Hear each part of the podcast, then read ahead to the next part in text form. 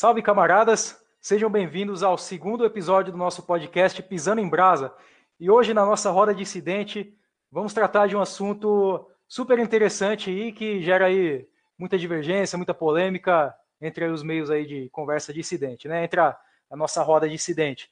A gente vai tratar do futurismo, né? O futurismo como uma escola artística, é, o futurismo como uma apologia à modernidade, de certa forma, e quem sabe até como uma crítica à modernidade, por que não? E para conversar com a gente hoje aqui na nossa roda de incidente, é, temos aqui o professor Alex Gamosto, professor de Filosofia, Ética e mestre em Ciências da Religião. Então, seja bem-vindo, Alex. Olá, boa noite. Muito obrigado aí e vamos lá. Também aqui na nossa roda de incidente hoje, o Emanuel Dornas. Emanuel Dornas é, é, membro da Nova Resistência em Minas Gerais, é estudante de psicologia e também é um, é um grande fã aí da Escola Futurista de Arte, né? Que vai conversar aí com a gente hoje. Seja bem-vindo, é, Dornas. Boa noite aí, camaradas. É um prazer enorme estar aqui nesse podcast. Boa noite a todo mundo aí que está ouvindo a gente. E é isso aí. E para fechar a nossa roda de incidente, Guilherme Chaves Herreiro, já um conhecido de vocês, participou do nosso primeiro episódio sobre cultura caipira responsável aí estético também aí na Nova Resistência pela página Laucratia, estudante de História. Seja bem-vindo, Herreiro. Opa, boa noite e é isso aí. É, é isso aí, vamos que vamos, porque hoje o episódio vai ser veloz. Hoje o que vai mandar nesse episódio aqui vai ser a velocidade, a beleza da velocidade, né? A agressividade da escola futurista. E para fechar, eu, o seu apresentador, né? Nogueira Souza, da Nova Resistência também. E é isso aí. Então vamos começar aí com uma, uma questão muito intrigante sobre o futurismo. É, uma coisa que chama atenção é que, é, mesmo entre esses círculos mais dissidentes, que são críticos à modernidade, tem uma postura mais tradicionalista, o futurismo ele é muito apreciado né, como uma escola artística, estética, embora ele pregue algumas coisas como incendiar museus, né, destruir monumentos, uh, destruir estátuas, uh, queimar as bibliotecas e coisas do tipo. E assim, muita, muitos assim de nós leem muito, gostam de museus, gostam da tradição clássica, estética, mas mesmo assim o futurismo causa um, um certo fascínio uh, em nós, né? E, e aí eu queria entender aí na opinião dos camaradas, então por que incendiar museus, queimar bibliotecas e destruir uh, essa arte clássica? Qual, qual seria o sentido disso para a, escola futurista. Pode começar com você, Alex. O que, que você pensa a respeito disso? Boa noite novamente. Prazer aí também poder estar falando é, sobre esse tema tão interessante, né? E é um tema que, de certa maneira, não tem sido, não tem recebido a devida atenção, né? É, principalmente no Brasil. A gente, infelizmente, no Brasil não recebe uma educação artística, visual é, adequada, né? Então, nós temos muita dificuldade em, entender é, arte, principalmente arte visual, né? E temos muita dificuldade em, em, em, teorizar sobre esses assuntos artísticos. Então, nós vemos assim que é, as pessoas que muitas vezes falam, né, sobre futurismo e é mais no sentido de um fetiche estético, uma fascinação até, né, por conta das, das ligações aí que, que o, alguns futuristas e alguns membros da escola do futurismo italiano é, tiveram com o regime fascista, né?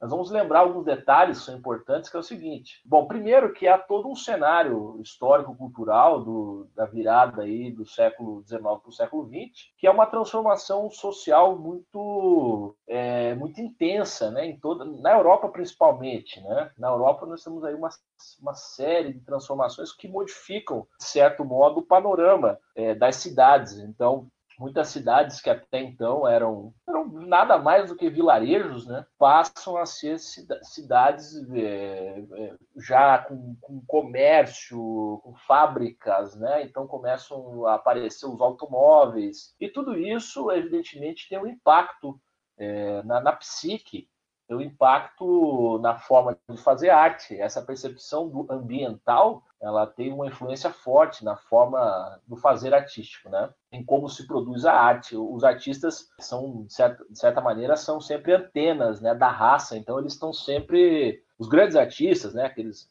artistas de verdade, estou falando, né? Eles estão sempre conectados com essas mudanças da realidade e também, de certa maneira, é, prevendo tendências para futuras é, possibilidades, né?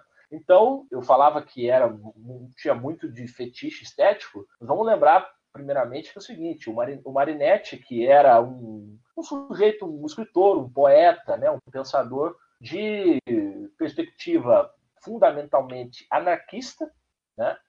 Então, esse é um outro detalhe que existe sobre o, respeito do fascismo italiano, que as pessoas, em geral, não sabem, que são as conexões fortíssimas entre o sindicalismo, o anarco-sindicalismo na Itália e, e a formação do, do, partido fascista, né? E é, o Marinetti escreveu esse, esse manifesto futurista, né, que dizia que elogiava a, a velocidade, né, a violência, as máquinas, escreveu isso em 1909.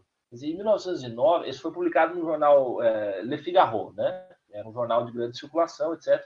E em 1909 não tinha partido fascista. Né? O partido fascista é de, é de 1919, as primeira, a primeira ali a reunião mais assim, oficial do partido em 1919, uma década depois. Então, o que aconteceu, na verdade? O movimento futurista, principalmente na Itália, ele se desenvolveu durante muito tempo sem ter relação nenhuma com, com a política fascista. Depois, é bem verdade, o, muitos dos, dos artistas, né, dos idealizadores da, da, do futurismo italiano se, se, se, juntaram ali no regime do Mussolini. Eu, mas o Mussolini, propriamente, né, ele não tinha assim, muito critério estético, não. Eu, o critério, o critério dele era mais ou menos o seguinte: bom, se está se tá exaltando a Itália, se, se é bom para a Itália, então a gente aceita e abraça esse movimento, né? Isso foi muito tempo depois, muito tempo depois do manifesto futurista em si, né? Essa essa adesão de alguns é, ao futurismo. é, curiosamente, existe uma carta que o Gramsci, né, escreveu para o Trotsky falando sobre o futurismo, né? E, e ele está dizendo assim: olha, os futuristas eram pessoas interessantes, mas o Marinetti, depois que casou, ele só quer saber de cuidar da família, e os outros são fascistas, e, e, o futurismo já foi muito popular entre os operários. Então, nesse texto do Gramsci, né? E claro que o Gramsci, escrevendo isso para o Trotsky, tinha o objetivo de, de, dizer: olha, nós precisamos de uma arte é, que chegue nos operários, porque até então a arte fa famosa entre os operários na Itália é o, é o futurismo. Então, nós temos essa situação de queimar museus, estabelecer uma nova, uma nova arte né, que esteja conectada aí com esse momento histórico também, de certa maneira, nós temos essa, essa situação de que ela conseguiu romper uma barreira que existia, principalmente na Itália, entre a concepção dos artistas, entre a academia é, e as pessoas. né, as pessoas não tinham, assim, existia uma, uma barreira é, do povo mesmo, mais de fábrica, o, povo, povão mesmo, e, e, a produção artística, que era até aquele momento, na visão do Marinetti, era algo muito elitizado, né, produzido lá nas, nos liceus e nas, nos ateliês, nas escolas de ofício. Né? Então, tem esse sentido também que é importante ressaltar, que é um sentido fortemente é, histórico-social, e que é preciso entender esse sentido para justamente conseguir começar a compreender é, os caminhos do futurismo e, e, qual foi o seu impacto na vida artística, se podemos dizer assim, do, do século XX. Né? É muito interessante é, a gente ver o futurismo por esse ponto de vista, né? Uh, eu, eu, lembro que tem uma página muito boa no, no Facebook, que chama, é uma página italiana que se, se chama Arte e Arquitetura del Ventennio. É uma página que posta muita arte que foi produzida ali ah, nos anos 20, 30 na Itália e tem muito material ah, da escola futurista. E uma coisa que me chama muita atenção é que existe um apelo estético ali nessas artes futuristas para a questão de fábrica, trabalho ah, e até esportes, é, que, é, que é muito interessante. Por exemplo, você tem, tem pinturas assim com chaminés assim de, de fábricas, é, com motores, até é, pôsteres assim de propaganda de automobilismo. E eu acho que isso era muito bom, porque criava um, um sentido artístico para uma coisa que já estava ficando cotidiana ali na, na vida dos trabalhadores do, e dos operários ali na Itália, né? Você toma o cotidiano, né, e, e dá um sentido artístico para aquele, para aquilo ali, né? Você, aquela arte deixa de ser uma arte elitizada que você precisa saber uh, latim, grego e um monte de coisa clássica para entender e acaba vendo até a sua própria experiência ali de trabalhador também como uma de uma maneira artística, né? Uh, por que não? Gostaria também de saber aí do, do camarada Herreiro, né, que eh, está aí na, no front estético também, produz arte. O que, que você pensa em relação a isso, né? Qual, qual seria o sentido de incendiar os museus e acabar com a arte clássica, né? Para você, existe um sentido nisso, na verdade? toda essa ideia do futurismo que aparentemente quer negar tudo que vem do passado, essa oposição aparente à tradição, e é, na verdade eu sempre vi de uma outra forma. Eu e também já li alguns textos de tradicionalistas falando sobre isso. Li é, recentemente um, um, texto que falava sobre a ligação do Évola com, com o futurismo, que ele era um, um admirador do futurismo. E na verdade é essa questão dessa exaltação da ação, acima de tudo, da vida. É, além da da parte tecnológica, das novas tecnologias que estavam surgindo no começo do século, tinha uma grande ênfase nessa parte atlética, de ação, de força, que eu acho que pode fazer uma ponte com alguns conceitos tradicionalistas. E eu gosto de fazer um, uma ligação com uma frase famosa do, do meio tradicionalista, do Gustavo Mahler, que diz o seguinte: a tradição não é a, a adoração das cinzas, mas sim a preservação do fogo. Que, no, é, ligando com o futurismo, a, o que estava acontecendo no começo do século XX, é, saindo da, da Belle Époque, a, o auge da sociedade burguesa europeia, tinha uma adoração às cinzas. Na verdade, esses museus, essa, toda essa apreciação do, da antiguidade, na verdade, não era um, apreciação dos valores antigos, valores legítimos, da chama, da tradição da, que os antigos tinham. Então, o, o futurismo vem, na verdade, bater de frente com essa, essa mentalidade burguesa de decadente, de mobilidade e esse tipo de coisa. Então, acho que é por isso que muitas pessoas veem positivamente o futurismo, por isso que ele é tão popular assim no nosso meio. Cabe lembrar que a, Itália, né, onde surgiu o futurismo italiano, pelo menos, é, é, um país assim de que tem uma tradição artística ali é, milenar, né? E era um país que estava se industrializando muito rápido, né? Que não o Alex falou, mas parecia que eles não queriam olhar para o futuro mesmo, né? Existia aquela arte que era super classicista, prezava muito pelo, por uma forma clássica, né? Então acho que o, o futurismo pode ter é, realmente dado um gás a mais né, nisso aí, pode ter colocado um pouco de mais vida, de mais movimento no senso artístico italiano. Né? É, no ano passado eu fui num, numa exposição no Museu de Arte Contemporânea aqui em São Paulo, que tinha uma exposição do Boccioni, né, aquele escultor futurista italiano, e, e você tocou na questão dos esportes, e, uma, e, justamente uma das coisas que mais me chamaram a atenção nessa exposição foi é, uma escultura que era um movimento, assim, era um movimento de uma figura humana correndo, né? Só que era uma, uma figura humana, ela tá bem desfigurada, assim, mas você via que existia um sentido de movimento ali, como se fosse um atleta correndo, e eu achei isso belíssimo, né? Ah, entre muitas artes que tinham ali no museu que não me chamavam muita atenção, né? Que era, parecia muito aquela coisa, ah, desconstrução, porque tem que se construir e tal. Ah, essa daí parecia que realmente dava um, um sentido novo às coisas, né? Ela ela poderia desconstruir e desfigurar uma, uma forma humana como a gente conhece, mas constrói um sentido, um sentido diferente, não é meramente desconstrução, sabe? Mas uma construção de um sentido um pouco diferente. Isso aí é um aspecto que eu acho realmente muito interessante na arte futurista, né? E para você, Dornas, qual, qual seria então o sentido de colocar o, as bibliotecas na fogueira? Você colocaria a biblioteca na fogueira, Dorno? Não, é o seguinte, como bem abordou aí o professor, no que concerne, por exemplo, o flerte que o, o movimento futurista tinha com o anarquismo, por exemplo. Isso porque essa questão aí de incêndio a museus, é, botar fogo é, nas bibliotecas, ela tem ele tem um caráter muito revolucionário. E isso era a proposta do futurismo naquela época, certo? Ser alguma coisa visionária, revolucionária. Não à toa, tem um, um camarada aí, ele era camarada do Marinette na época, ele chamava Carlos Carrar, se não me engano. E, perdão a pronúncia pronúncia aí, eu não sei pronunciar o nome dos caras, mas que ele chama o funeral do anarquista Gali, Gali, alguma coisa do tipo. E ele diz respeito a um confronto que os anarquistas tiveram com a polícia italiana no funeral desse anarquista, do anarquista Gali, que morreu é, no dia anterior, é,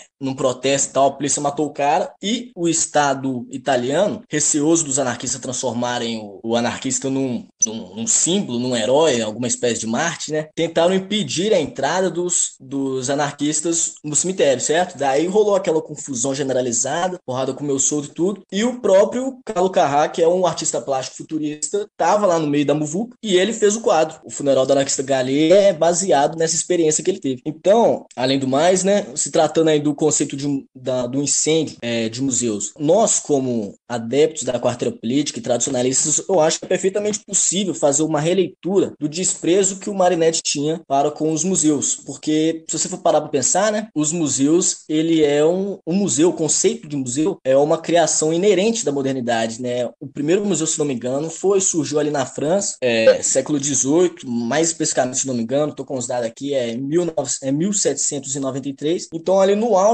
da, da Revolução Francesa, é, no governo que já se mostrava cada vez mais secularizado. Então, é, só por esse fato, né, de ser um conceito moderno, ele já é um conceito um tanto problemático que talvez a gente possa até abordar aqui mais à frente aqui nesse podcast. Pô, muito bom, né? Uma arte baseada numa pancadaria que comeu solta, né? É, eu, eu, acho que tá, tem tudo a ver com a proposta, né? Exaltar o bofetão, o soco, a explosão, né? E a velocidade, né?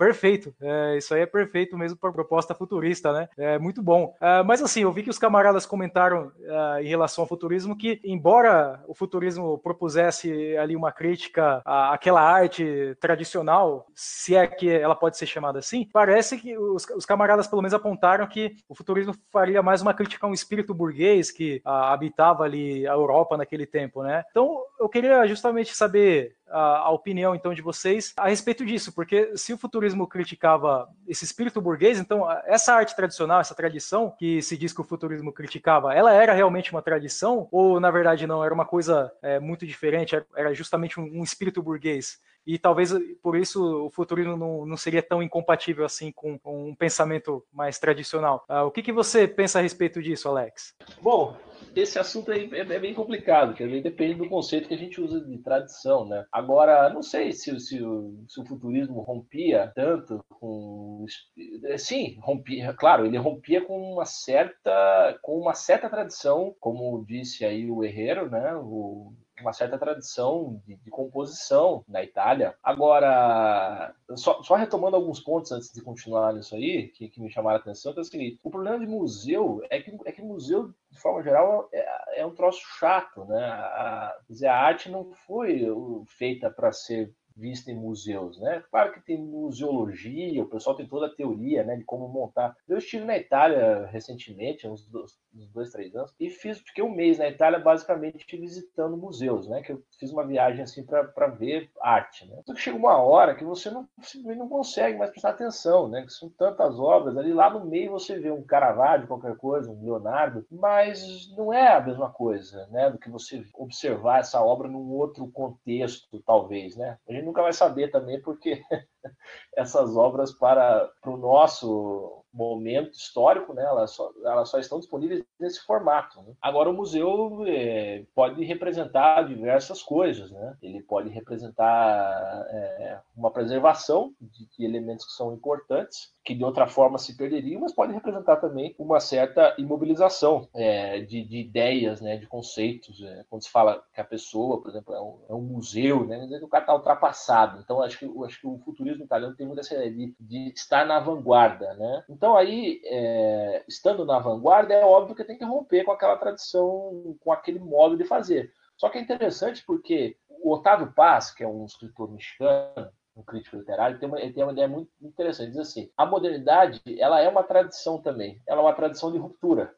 Então, os futuristas, eles rompem, só que simultaneamente esse rompimento da tradição, esse movimento do futurismo também vai se tornando uma outra tradição artística, né? no sentido artístico da palavra, não no sentido é, esotérico, não, não nesse sentido, mas ele também vai se tornando uma escola, vai se tornando uma forma de fazer né, é, arte. E aí o Herrero também comentou, queria voltar nisso, sobre o Évola, né? O que é muito interessante que eu falei do fetiche estético é que o pessoal gosta muito, o pessoal hoje diz, né? Você vê na internet, tem muitos aí tradicionalistas, né? Então o pessoal gosta das pinturas, é o castelo com fumacinha, né? É a casinha no campo, é a loirinha correndo nos campos de trigo. Isso é a arte é, tradicional. Mas esse é o conceito. Aí o cara vai pesquisar a vida do Júlio Évola e vai ver que o Évola foi, durante muito tempo, um pintor, um poeta dadaísta. E não era porque foi uma coisa. Não foi uma coisa casual, não. Ele, ele diz no vídeo, tem isso legendado em português. Ele diz que ele era amigo, gostava do, do Tristan Tzara, né, que era o fundador do dadaísmo, e tinha uma afinidade porque ele dizia que o dadaísmo era uma arte, no começo pelo menos, né, de devoção absoluta. Mas o Évola, ele, se ele chegou a admirar alguns aspectos do futurismo, depois também ele criticou, né? Ele disse que o futurismo tinha uma espécie de dinamismo caótico, é, era uma velocidade pela velocidade, meio sem direção, né? É, ele criticava muito o chauvinismo dos futuristas italianos, quer dizer, o chauvinismo, né, quer dizer, exaltação pátria, ele achava aquilo meio ridículo, porque, obviamente, na visão é, tradicionalista do Évola, é, não cabia essa patriotada nesse aspecto aí. Ele também achava que o futurismo tinha uma exaltação problemática do futuro. Essa exaltação do futuro, na visão do Évola, era uma coisa meio problemática. Quer dizer, peraí, vamos, vamos ver bem, né?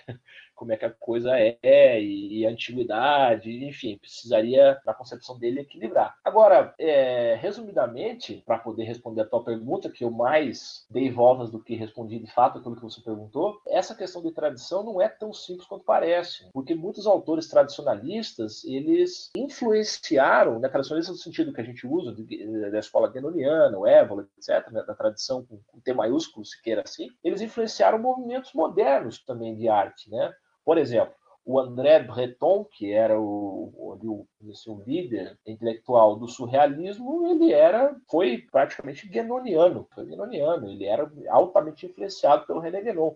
Assim como era influenciado pelo, pelo René Guénon também, o Antonin Artaud, que era um teatrólogo, né, que modernizou o teatro, etc.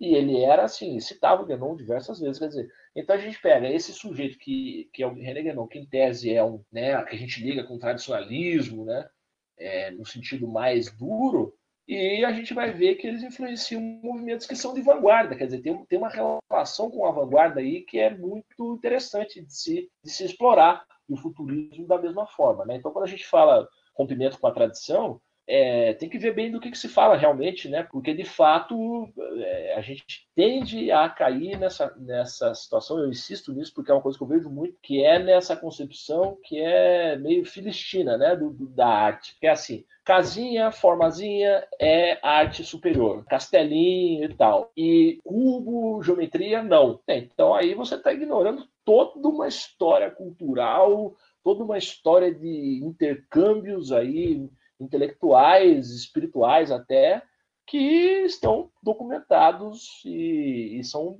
importantes para a gente conseguir compreender como é que esses movimentos operam, né? É realmente esse essa visão assim muito simplista de casinha bonitinha, a lourinha no campo de trigo, é uma, uma caricatura que, pelo menos na minha opinião, é, é ridícula, né? Às vezes muitas das, das próprias pessoas que que tem, é, apresentam isso, que propõem essa visão, são pessoas que de certa forma estão assim mergulhadas em, em, arte moderna, embora elas não percebam, né? Elas gostam de música moderna, por exemplo. Se só esse tipo de arte idealizada a, aí da casinha da, da estátua grega, ela é a arte possível, o que, que a gente faz então com todos aqueles aqueles símbolos artísticos que a gente criou e que a gente eh, gosta e que a gente vive no dia a dia, né? Tem gente que gosta de, de metal, de música eletrônica, de vários outros tipos de arte que são artes extremamente modernas, né? Uh, e, e, não só isso, mas artes visuais até, né? É, e, e inclusive tem um detalhe aí que é interessante, né? Que o, o, o registro histórico que se tem é que o, o, próprio o Hitler, né? Ele julgava o futurismo italiano como sendo uma arte degenerada, né?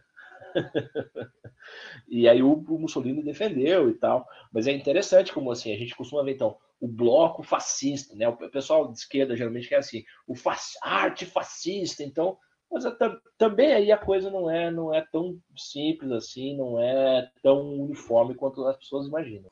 E, e, você, camarada Dornas, uh, o que, que você pensa a respeito disso? Que você comentou também da influência anarquista no futurismo, né? O que, que você pensa a respeito disso? Você, você acha que o futurismo assim era, é, é extremamente incompatível com o pensamento tradicionalista, embora no, existem pensamentos diferentes sobre o que é a tradição, né? Definições diferentes. Para você, Dornas, o, o que, que você pensa a respeito disso? O futurismo é compatível esteticamente até com um movimento que é crítico à modernidade, como é a nova resistência, por exemplo? É, creio que sim, que é compatível sim. Eu não vejo problema nenhum, por exemplo, num, num dito tradicionalista apoiar um movimento, uma vanguarda é, como o futurismo, porque é, não há contradição nela, certo? Porque o movimento futurista, as tradições e os costumes a que eles criticavam, é, embora Marinetti não deixe isso muito claro, né, não é, é a mesma é, tradição e os mesmos costumes a, as quais autores como Évola, o Eliade ou qualquer outro, sei lá, qualquer autor perennialista defendia.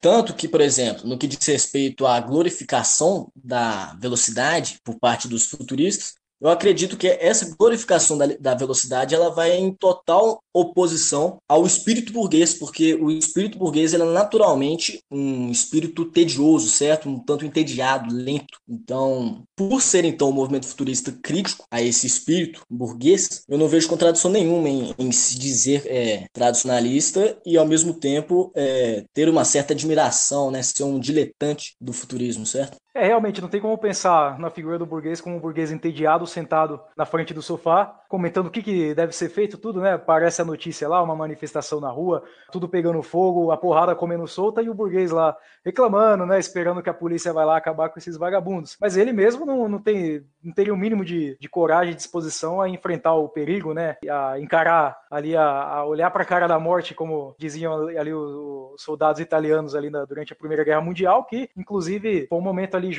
ali mais ou menos junto com o desenvolvimento do futurismo, né? De certa forma, a experiência da guerra, né, da Primeira Guerra Mundial influenciou as vanguardas, né, a vanguarda futurista, o dadaísmo, que, que apresentou o mundo sem sentido depois de uma guerra como aquela, né? E o futurismo realmente ele afirma uma, uma beleza nesse movimento e até na, na violência, né? E, e, e você, é, camarada Herreiro, você que se ocupa também de questões artísticas, ah, e que inclusive a gente vê que na página Laucratia existe umas referências até que são futuristas. Como que você vê isso, da gente casar uma crítica à modernidade com uma, uma estética que aponte mais para o futuro, que mostre mais movimento, que não fique naquela, naquela coisa estática, clássica, rígida de, de mármore, né? Então, exatamente como o camarada aí falou, o futurismo vem, tra vem trazer uma, uma, uma vitalidade, uma, uma ode à vida, à ação. E a ação pode, é, pode ser um caminho tradicional. Inclusive, como o Sugamos falou, os vários pensadores tradicionalistas influenciaram artistas que seguiam uma linha artística não convencional. A própria dissidência, eu me incluo nessa também, é produzir muitas artes que não se enquadram naquele modelo que aquele pseudo tradicionalista gosta, aquele modelo certinho, tudo bonitinho, só a natureza lá, parado. Então, acho que o futurismo vem sim, é, pode ser utilizado como uma ponte, como uma forma expressão tradicionalista também. Acho totalmente válido, com certeza me, me influencia na minha produção. É, sobre a questão da ação, não tenho como deixar de notar que existe um ímpeto né,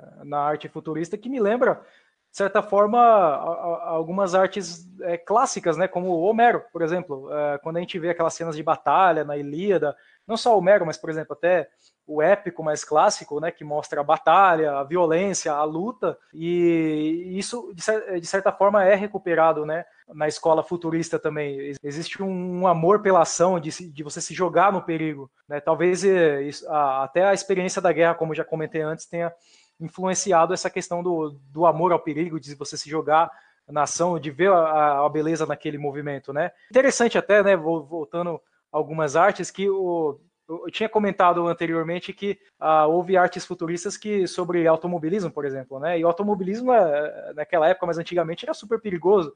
A pessoa que se arriscava a dirigir um, um carro ali numa, numa prova, ela se arriscava a morrer porque não tinha muita segurança mesmo. Então, existia uma, uma beleza ali de você ficar no limiar entre a vida e a morte que uh, existe na arte clássica também, né? E, uh, e por que não nesse sentido não se pode fazer uma ponte entre as duas coisas, né? O, a, a, ação clássica e a ação futurista também, né? Mas assim, o Alex come, comentou com a gente que o futurismo não era algo uniforme, né? Que existia aquele futurismo italiano, mas existiam outros futurismos também, né? É, a gente sabe que houve um movimento futurista aqui no Brasil, por exemplo, houve o futurismo na França e houve futurismo na Rússia.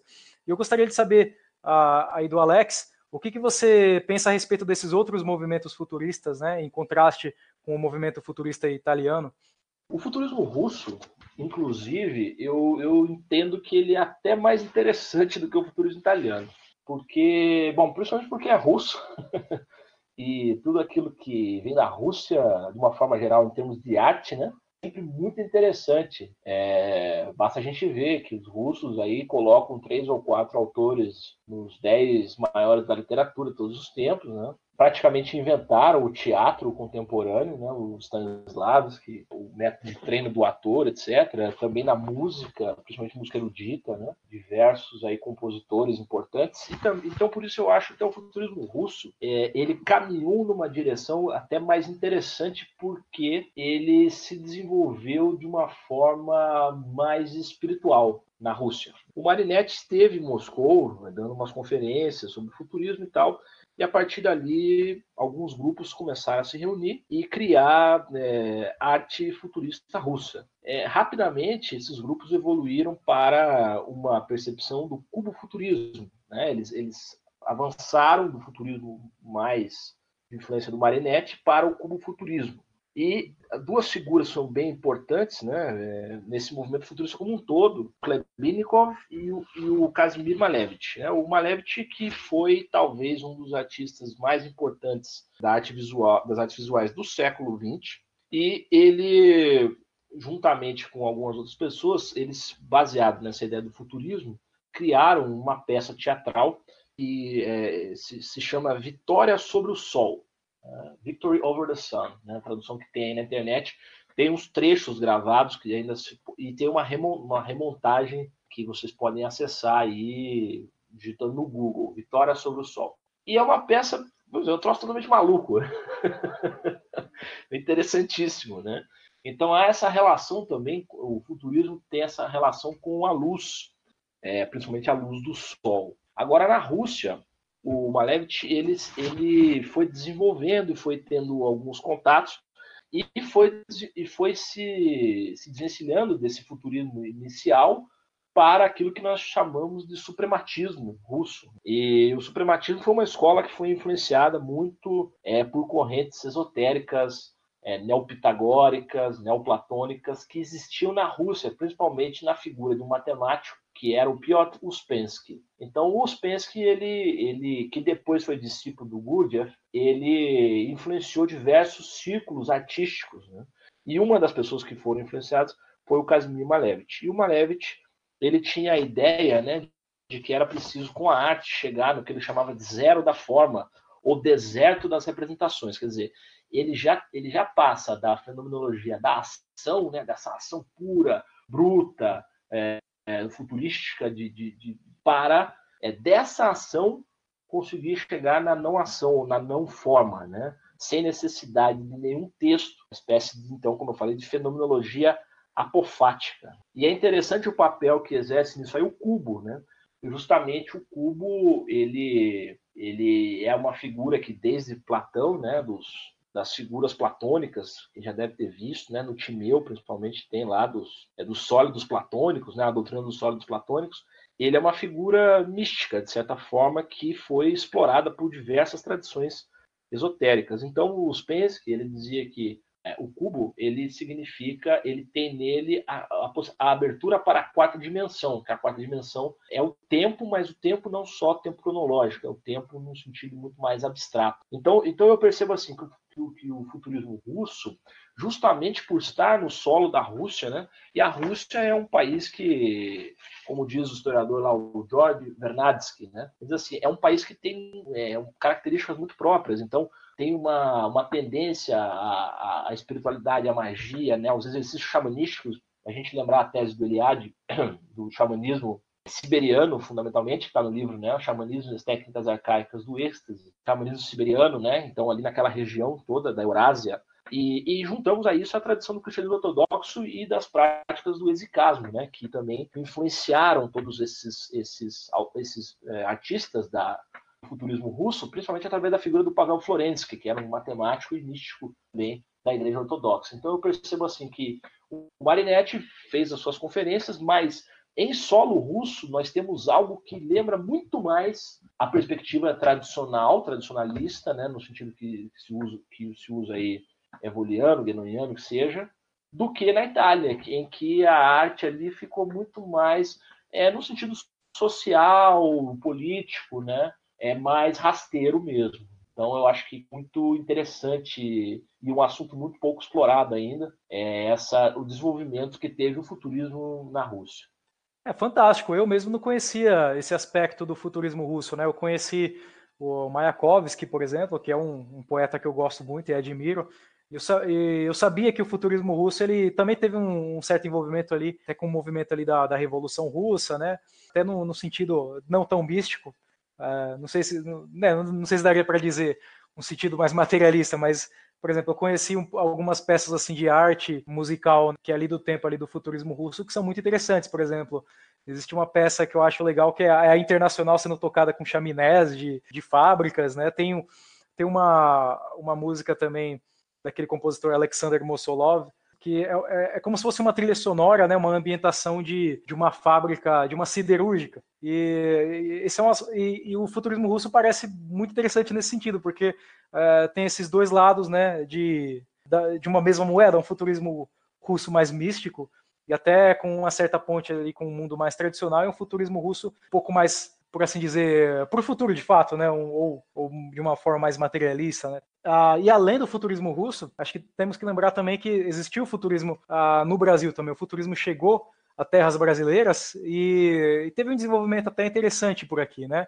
Eu gostaria de saber a opinião aí dos camaradas, o que, é, como vocês acham que o, a, assim, o futurismo poderia, por assim dizer, se casar com a realidade aqui do Brasil? Existe sim muita possibilidade de, de utilizar a estética futurista, as ideias futuristas, para criar um, um, movimento artístico é, interessante aqui no Brasil. Eu mesmo sou muito influenciado pela, por essa questão do, do movimento na parte estética do futurismo, essa busca de fazer uma arte que tente transmitir uma ação, uma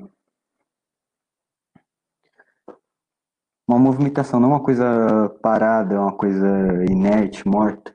Uma coisa interessante sobre uh, o futurismo uh, brasileiro é que o futurismo brasileiro parece que uh, se preocupou um pouco mais com algumas questões nacionais, até de identidade nacional, né? E existe uma obra que eu admiro muito né, no modernismo brasileiro que não sei se pode dizer assim exatamente que ela seja uma obra futurista, talvez quem sabe até arquifuturista, né? Que é o, o Macunaíma, uma obra interessantíssima, porque ele apresenta alguns temas assim que são modernos, né? Ele, ele, ele é uma visão mítica, até, até em termos assim, que, por exemplo, o Mircea Eliade fala, né? Sobre a visão mítica do mundo, de você explicar como uma coisa acontece, como ela surge de uma maneira mítica e mitológica.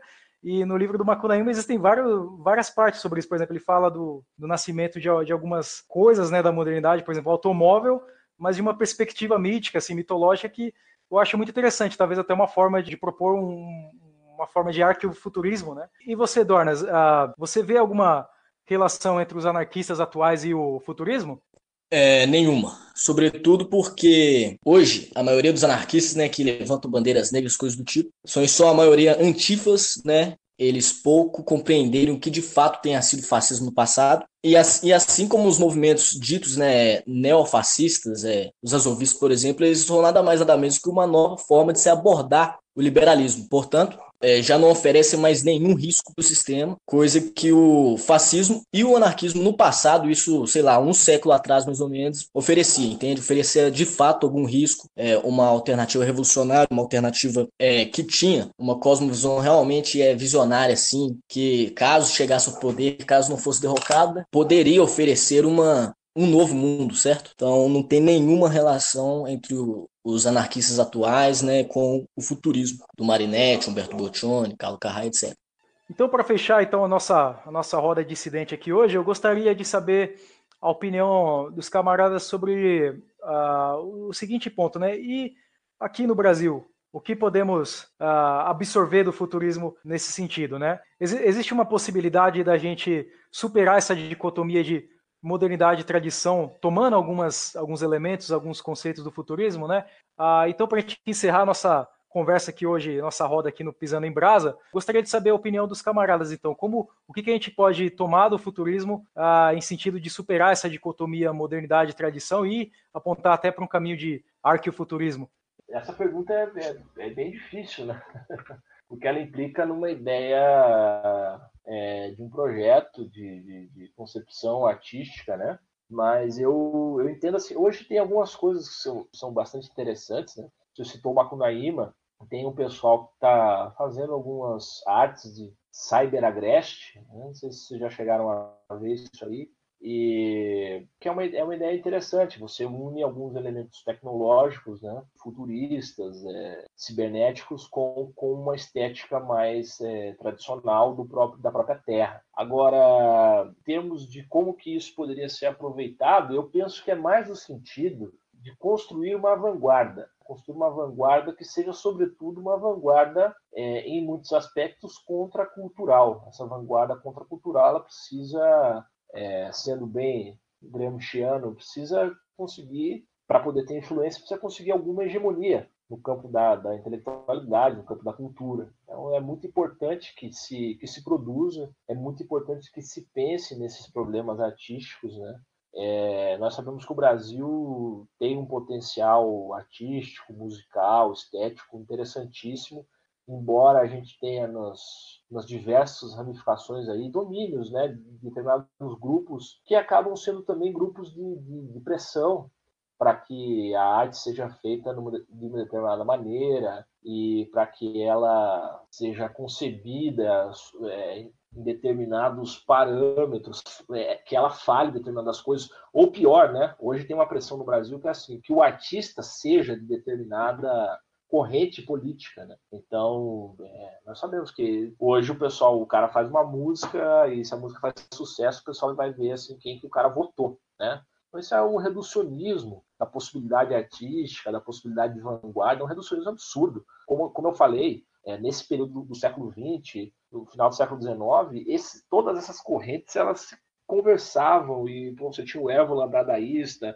os surrealistas com Guénon, depois os surrealistas no, no, no, marxismo. Você tinha um intercâmbio ali de, de, algo acontecendo, de algo acontecendo, algo real, é, legítimo. Eu acho que acho que isso é importante. É, se, se, o futurismo deixa alguma lição, eu penso que é não tanto em termos de reprodução da estética, mas mais no sentido da, de, de se criar uma arte que tenha raízes, mas que tenha também originalidade, que seja também vanguardista, né? que consiga criar a sua própria forma de dizer alguma coisa. O Sudamosto comentou sobre o Saber Agreste, me, me lembrou uma coisa, que recentemente eh, se falou muito sobre afrofuturismo, que é um movimento relativamente recente que apesar, apesar do nome não tem assim tanta ligação filosófica com o futurismo que a gente está comentando, só que nessa questão que também o Sugamos falou de, de ocupar posições, de nós produzimos, produzimos um movimento de vanguarda e também nos, apro nos apropriarmos de certos movimentos e imprimir nossas ideias. Porque, por exemplo, esse afrofuturismo, apesar de teoricamente ser uma ideia bem legal, é um movimento completamente tomado por pelo pessoal liberal, que pega, que não junta o futurismo com uma África tradicional, uma África real, mas imprime com uma visão bem liberal, moderna. A gente, uma, a gente pode é, é assumir, por exemplo, baseado nesse, no afrofuturismo, ligando nossas tradições do Agreste, da, das, das culturas afro, dos povos afro-brasileiros, mas produzir uma coisa com uma visão dissidente, que eu até tem, fiz algumas artes nesse sentido, é, misturando macumba com alguns elementos mais futurísticos. Acho que isso é um caminho importante, que eu acho que o movimento futurista é uma ótima influência para gente, para toda é, dissidência nesse sentido.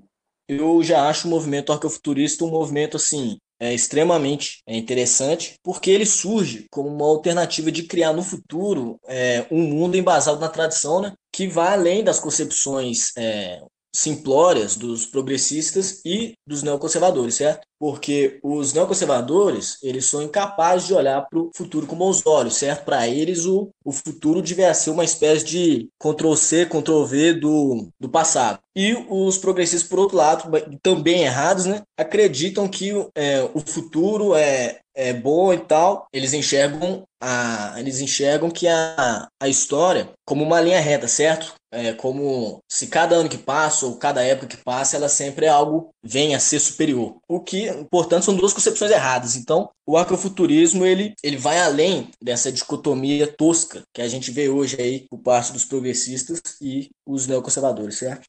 Inclusive, nesse ponto, que é muito interessante da gente enxergar a história em linha reta, a quarta teoria política faz uma crítica a esse tipo de visão de progresso linear, de que a história avança em uma linha reta, e a quarta teoria política ela propõe uma visão diferente, que existem tempos diferentes e civilizações que se enxergam no tempo de uma forma diferente. E talvez é justamente nesse ponto que o futurismo tenha algo muito bom que a gente possa aproveitar, né? Que eu vou ler um trecho do Manifesto Futurista aqui, assim, na minha opinião, resume muito bem uh, essa ideia de superar esse tempo linear, né? Que diz o seguinte: o tempo e o espaço morreram ontem.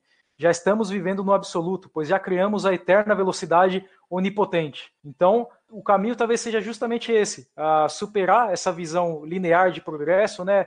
Uma linha assim da história e a gente vai abolir o tempo mesmo. Só que aí tem um grande problema que eu acho que é uma grande questão a se pensar a respeito, porque se o futurismo adora tanta velocidade e a velocidade depende de uma relação de distância e tempo, se a gente abolir o tempo, o que vai acontecer com a velocidade então, né?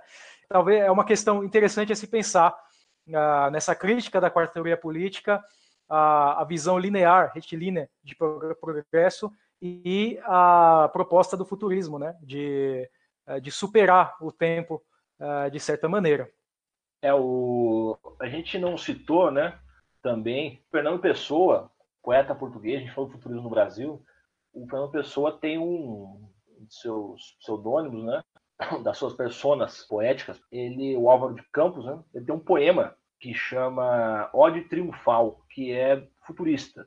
Eu vou ler um trecho que também é bem interessante dessa Ode Triunfal, que diz assim: Tenho os lábios secos, ó grandes ruídos modernos, de vos ouvir demasiadamente de perto, e arde-me a cabeça de vos querer cantar por um excesso da expressão de todas as minhas sensações, como um excesso contemporâneo de vós, ó máquinas. E aí vem a parte que, que eu acho que é muito assim, interessante. Em febre e olhando os motores como uma, natureza tropical, grandes trópicos humanos de ferro e fogo e força, canto e canto o presente e também o passado e o futuro, porque o presente é todo o passado e todo o futuro. E há Platão e há Virgílio dentro das máquinas e das luzes elétricas, só porque houve outrora e foram humanos Virgílio e Platão, e pedaços de Alexandre Magno do século talvez 50, átomos que hão de ir ter febre para o cérebro de Ésquilo do século 100, andam por essas correias de transmissão e por esses êmbolos e por esses volantes rugindo, rangendo, ciclando, estrugindo, ferreando, fazendo-me um acesso de carícias ao corpo, numa só carícia à alma. Eu acho que essa, esses versos do Fernando Pessoa sintetizam bem, né? Que é que acontece aí, qual, qual seria uma visão para os brasileiros uma possibilidade de, de unir futurismo, né? De uma forma tradicionalista. Eu creio que é, justamente agora, no momento que vivemos hoje, estamos um, num campo até fértil para um desenvolvimento de uma arte que tem um pouco mais de elementos futuristas, porque se, é, se nós pensarmos, né, a, quando o futurismo se desenvolve na Itália, é um momento de industrialização ali é, forte, intensa, o automóvel chega, é, depois chega o avião, chegam as máquinas, né? O Brasil ele, ele avançou em, de uma forma um pouco distinta a, nesse, nesse sentido de desenvolvimento industrial de máquinas. Né? Agora, agora é, existe mais máquinas no nosso dia a dia, existe, existem mais, existe mais velocidade presente, mais barulho, mais ruído. E por que não a gente trazer um pouco de beleza para esse dia a dia né, do, do trabalhador, é, do operário, que vive com essa velocidade da máquina, essa tecnologia, né? É, mostrando um sentido de arte futurista. E, inclusive, falando disso, é bom lembrar nesse episódio que hoje faleceu uma grande personalidade da, da música, que de certa forma é uma música futurista também, né? Hoje faleceu o Florian Schneider, que foi um membro do Kraftwerk, que foi um, o projeto de música eletrônica que nasceu na Alemanha, e a música eletrônica, é, creio que tem tudo a ver com a proposta futurista, né? Um tipo de música que usa da tecnologia, sintetizadores e coisas do tipo, né? Então, a, a gente vai deixar aí para finalizar o nosso episódio, né? Um, um trecho aí de Kraftwerk para todo mundo escutar. E quem não conhece vai conhecer Kraftwerk agora. Espero, espero que vocês gostem. Muito obrigado a todos, camaradas. É, obrigado pela participação de vocês. Obrigado a vocês que nos escutam. Esse é o nosso podcast Pisando em Brasa, uma roda de conversa dissidente. Aguardo vocês no próximo episódio. Muito obrigado.